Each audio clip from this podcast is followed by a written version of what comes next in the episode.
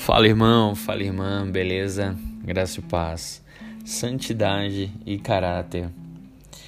Por que que nós temos uma visão é, diferente né, do que é santidade e caráter, né? Então, por que que o nosso caráter, a nossa moral é ter um padrão tão baixo, até mesmo dentro do, da nossa igreja, né? Que poderia, poderíamos ser referência. É, quais as características né, de quem tem uma comunhão ou uma intimidade com Deus? Essas e outras perguntas a gente vai estar tá conversando nessa mensagem. Vamos lá. A passagem que baseia essa, esse tema está lá em Salmos 15, verso 1 e 2. Então o próprio Davi fala assim: Quem, Senhor, habitará no teu tabernáculo? Quem há de morar no teu santo monte? E ele próprio responde: o que vive com integridade e pratica a justiça, e de coração fala a verdade. Ou seja, a santidade ela tem a ver com um caráter íntegro de um indivíduo ser justo e ter a verdade como uma das premissas da sua vida. Então, isso é um caráter santificado, né? Então, integridade, justiça e verdade. Integridade, o que, que é? é, é inteiro, é honra, é perfeição, né? onde não há mácula. Justiça tem a ver com lei, verdade tem a ver com real, verdadeiro.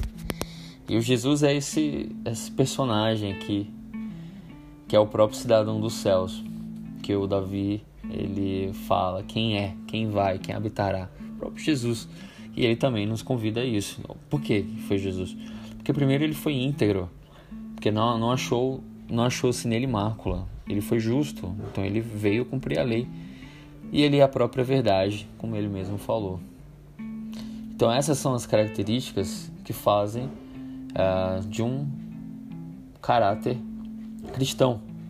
Isso tem reforça lá em Jó, capítulo 1, no próprio Deus, quando vai conversar com uh, Satanás.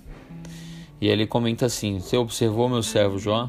Porque ninguém há na terra semelhante a ele. Homem íntegro, fala de integridade novamente, tem reto, né? E temente a Deus.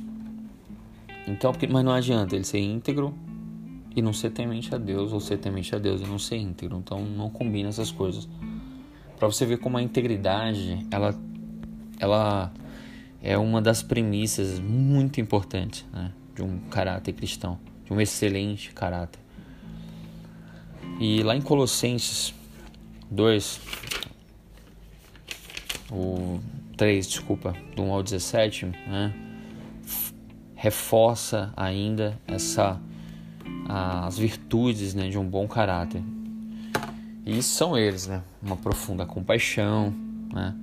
movido com compaixão, empatia e não por vingança, bondade e não desejos maus, né? humildade e não orgulho, mansidão e não intolerância, paciência, né?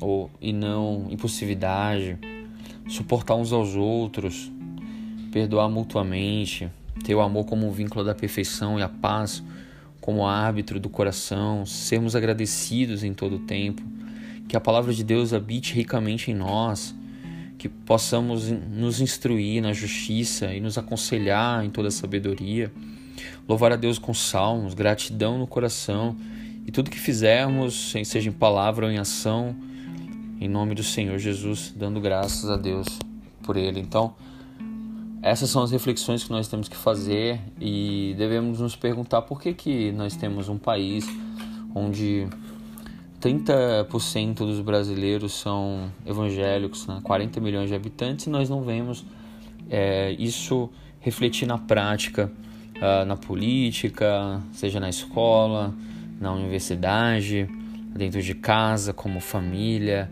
uh, na, uh, nas inovações tecnológicas, na, na, no mundo jurídico, enfim, é, no Estado.